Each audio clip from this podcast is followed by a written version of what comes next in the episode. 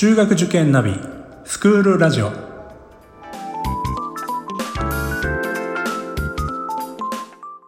スクールナビゲーターののびるです。この番組は中学受験を目指すご家庭に学校の先生からの生の声や受験に役立つ情報をお届けするラジオです。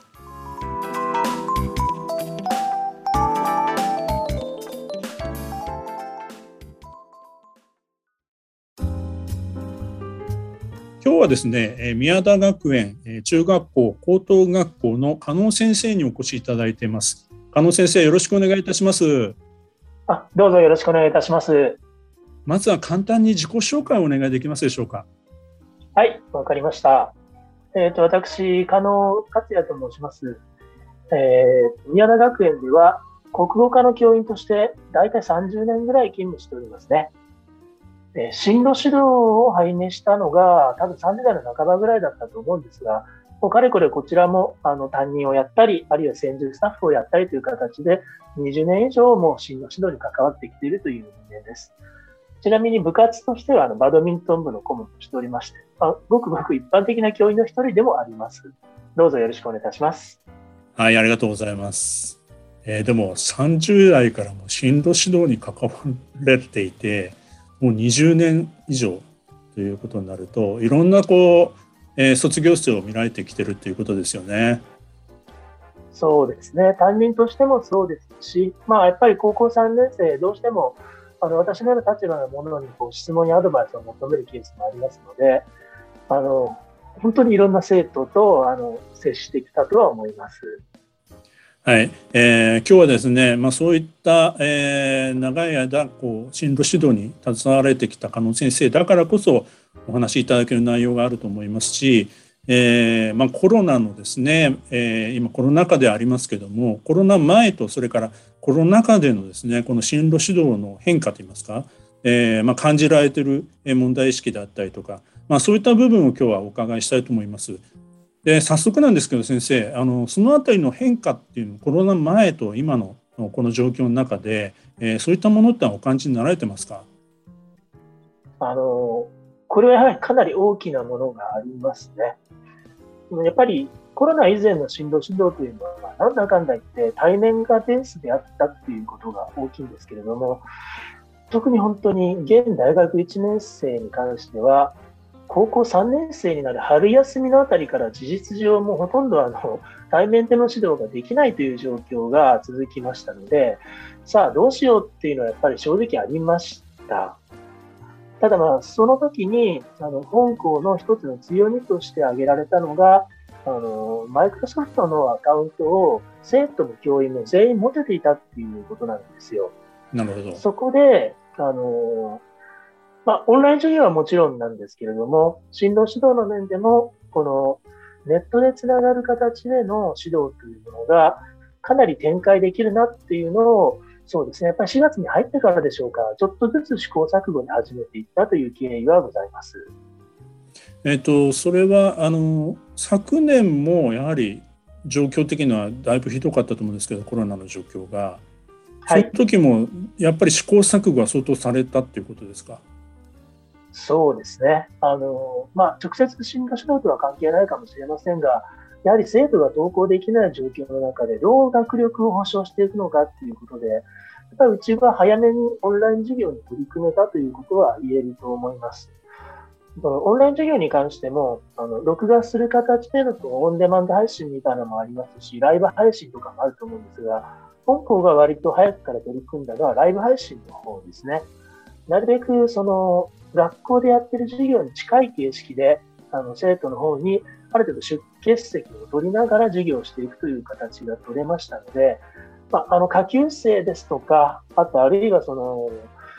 演習系ではない実技のような授業に関してはかなり苦労されている面もあったんですけれども、高校3年生の指導ということに関して言えば、まあ、私などは現代文演習を持っているんですけれども、こちら本当に入試問題をやらせて解説っていう形なので、まあ、反応が見えない辛さはありましたけども、授業的にはほとんどこう止まらずに進んでいくことができたとは思います。これはやっぱり英語や数学に関しても同じだと思いますね。やはりあのそのコロナに入ってから準備するよりはもうすでにそういうえー、仕組みで動いてきたことが、まあ、だいぶいろんなところで大きかったというそういう印象なんですね。いや、ここに関しては、あのぶっちゃけた話になりますけども、あの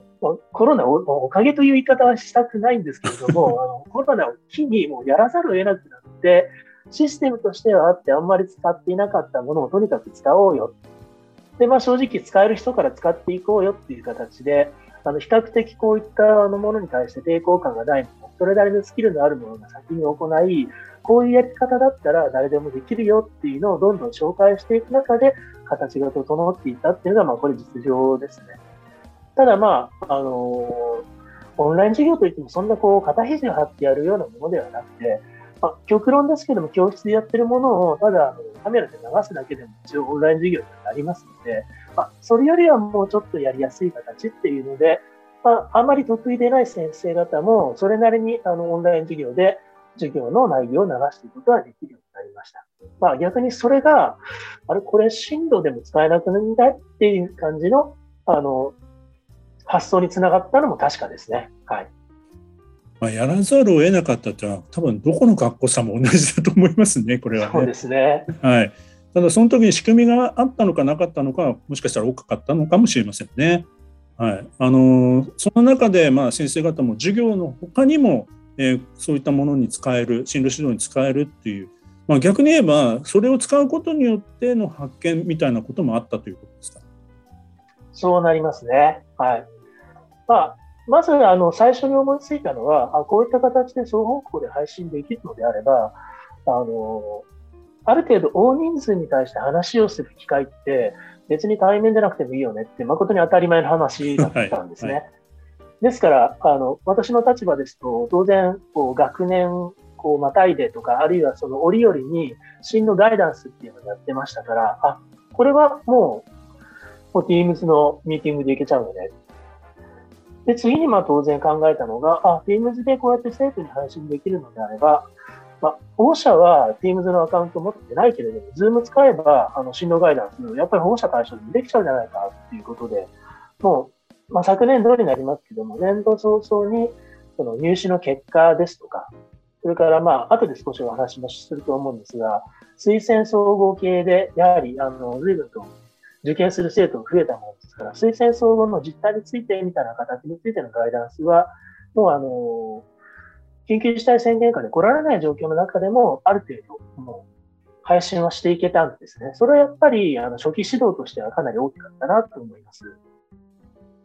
あ大規模な、その、例えば、進路指導講演会みたいな、そういった集まりになると、対面だとまた準備も大変だと思いますしそうですね正直な話まあ主催する側としてもむしろこのえー、Zoom とか、えー、そういったものを使った方が、まあ、こっちの方がいいんじゃないかみたいなところって 正直あるのではないかなと私は、まあ、私たちもそうなんですけど私たちの人間もですね、はい、あの講演会もしかしたら参加率オンラインの方がいいんじゃないみたいな そういうこともありましたね。いやそれは正直あの感じます。あの、まあ、アンケートを取ったりっていうところで、ちょっとオンラインの辛さみたいな回収率っていうのはあるんですけれども、あの、やっぱり保護者にとっても非常に参加しやすいっていうのはあったみたいですよね。ですからまあ現在こうある程度落ち着いた状況の中で必ずしもオンラインでなければならないっていうのはないんですけれども、やはりあの対面でやる場合にも必ずこのハイブリッドでのオンラインはないんですかっていう質問は必ず出てきますし、あとは、ちょっと当日都合が悪くてやれないので、アーカイブの動画を残してくださいっていうようなもう質問、当たり前のように出るようになりましたね。ですからもう、一応、ある程度対面での、あるいは投稿してでの様々な診療制度ができるようになった現在においても、あの大きなそういったガイダンスに関しては、もうハイブリッドでやるっていう形になってます。そのアーカイブは大きいですよね。そうですね。うん。あの働いてるあの保護者の方お父さんも含めてですけどやっぱり参加できない何かの事情があったりとかねそういうことがあるでしょうからやっぱりアーカイブ視聴の方が多いみたいなケースも私どももありますよ。ああそうでしょうね。はい、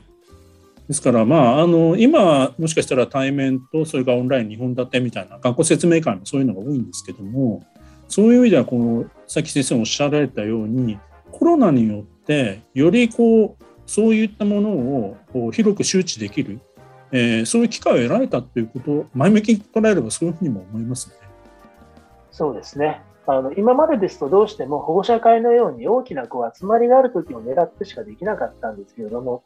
このオンライン形式であれば、あの普通の土曜日とかにですね、あのある程度対象を絞る形で、まあ、例えば下級生の保護者なら下級生の保護者、あるいはあの上級生の保護者なら上級生の保護者っていう形で、それこそあの予備校業界とか NSA とかいろんなとこから入ってくる情報をタイムリーに流したいって思うときに、あの30分のミニガイダンスみたいなのできちゃうんですよ。うん、でやっぱりそういうのやるとなんだかんだ言って結構あの参加してくるんですよね、保護者の皆さんって。まあ、私もそこまであの 余裕があるわけではないので、そんな週に1回とか月に1回とかやってるわけじゃないんですけれども、やっぱり春秋って情報が入りやすい時期なので、はい、そこであのやっぱり大きなあの予備校ですとかベネッセのところから入ってきたこうマクロな情報とか、まあ、逆にピンポイントでこの大学はこうだったんですよみたいな話は、あの正直こう紙で起こすって結構大変なんですけど、喋、うんうん、るとある意味楽っていうところもあります わ、かります、わかります。そんな形で流すこともありますね。では先生あの、もう少しちょっと具体的にですね、あの生徒とのあのその進路指導において、まあ、あのどのようなこう変化があったのか、そのあたりもちょっとお伺いしたいんですけど。はい、そうですね。まあ、ガイダンスのように、その複数のマスト、とマクロなっていうか、多くの人数との話っていうのは別に、やはりあの先ほど少し申し上げた推薦や総合型の入試っていうものがやっぱりどんどん広がってきていて、当然、あの面接指導であるとか、あるいは志望理由書の添削であるとか、無論あの小論文の添削であるとか、そういったものがやっぱりどうしても必要になってきますし、あのどんどんやっぱりいろんな先生がやるようになってきてるんですが、あのやっぱりコロナ禍の時に困ったのは、そもそも登校できないので、どうやってその、あの、答案をもらえばいいのっていうところだったんですけど、これはもう本当に単純な話で、あ、まあ、写メはあんまり嬉しくないんですけど、喋ってもらってアップしてもらう。あるいは、ある程度入力できるスキルのある子であれば、ワードなり、あるいはそれこそ Google ドキュメントみたいな形で入力したものを、あの、Teams を使って、はい、マイクロソフトのアプリを使ってこちらにチャットに近い形で送ってもらうことが可能なんですよね。で、我々全員が、今、教員の方も iPad を支給されておりますので、仮に写メのような形で送ってもらったものについても、そちらにあの直接タッチペンで書き込んでの添削っていうのがあるとできます。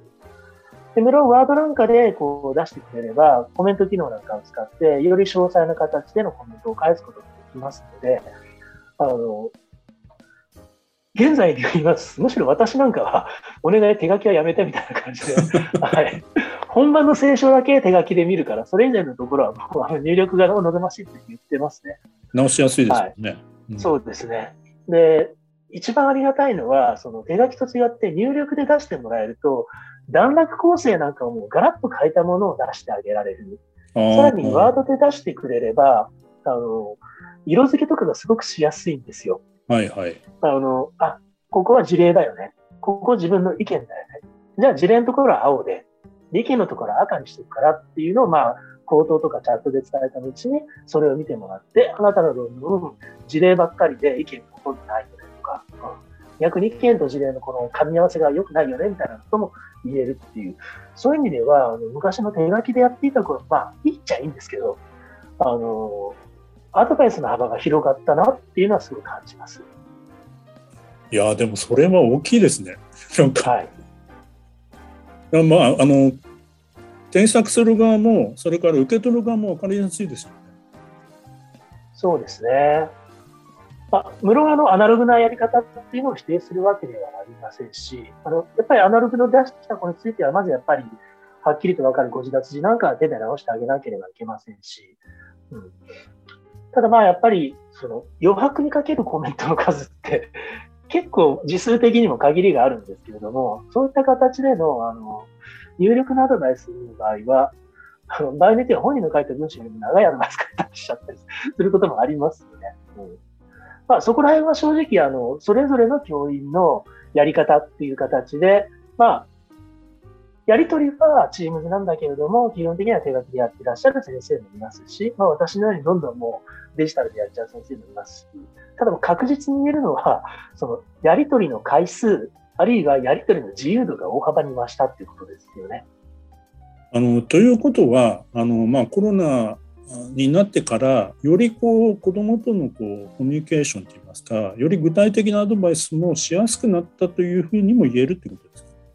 はい、それは言えると思います。あの最終的にはやっぱり進路相談とかについては対面に勝るものはないと思ってますけれども、はい、あの割と個別具体的な質問ってありますけどね、例えばそれこそあの入試日程の相談の部分であるとか、あるいは例えばここ私、考えてるんですけど、あの洗顔なのか併願なのかちょっとよくわかんないんですけどみたいなレベルの質問であれば、正直私にアポイントを取って、学校で昼休みや放課後にあの私を訪ねていくよりも、チャットの方がはるかに早いですね。はい。私私も部活に行ったりとか、出張に行ったりとか、あと、まあ、いろんな理由でやっぱりいないことがあります、まあ、逆に言うとあんまり便利すぎてですね、いつでもどこでもチャットされるっていう、そういうあの場面も一時はあったんですね。はい、そこはやっぱりこうお互いにあのマナーを守ってやりましょうねっていうのは言ってはいます。はい、まあ子供たちの方が慣れてるでしょうからね。そうですね。でもやっぱりあの何度もおっしゃってるように一方ではやっぱり直接本人と話をするっていうことの大切さっていうのもやっぱり変わらないとは思うんですけども、はい、やっぱり心の不安を持ってたりとかする、まあ、あの女子学生女生徒とか、はい。そうですね、当然いると思うので、まあ、そのあたりはバランスよくやっぱりあこの子はやっぱり直接話さないとダメかなみたいなことに関しては使い分けをされてるってことですよね。はいそうですね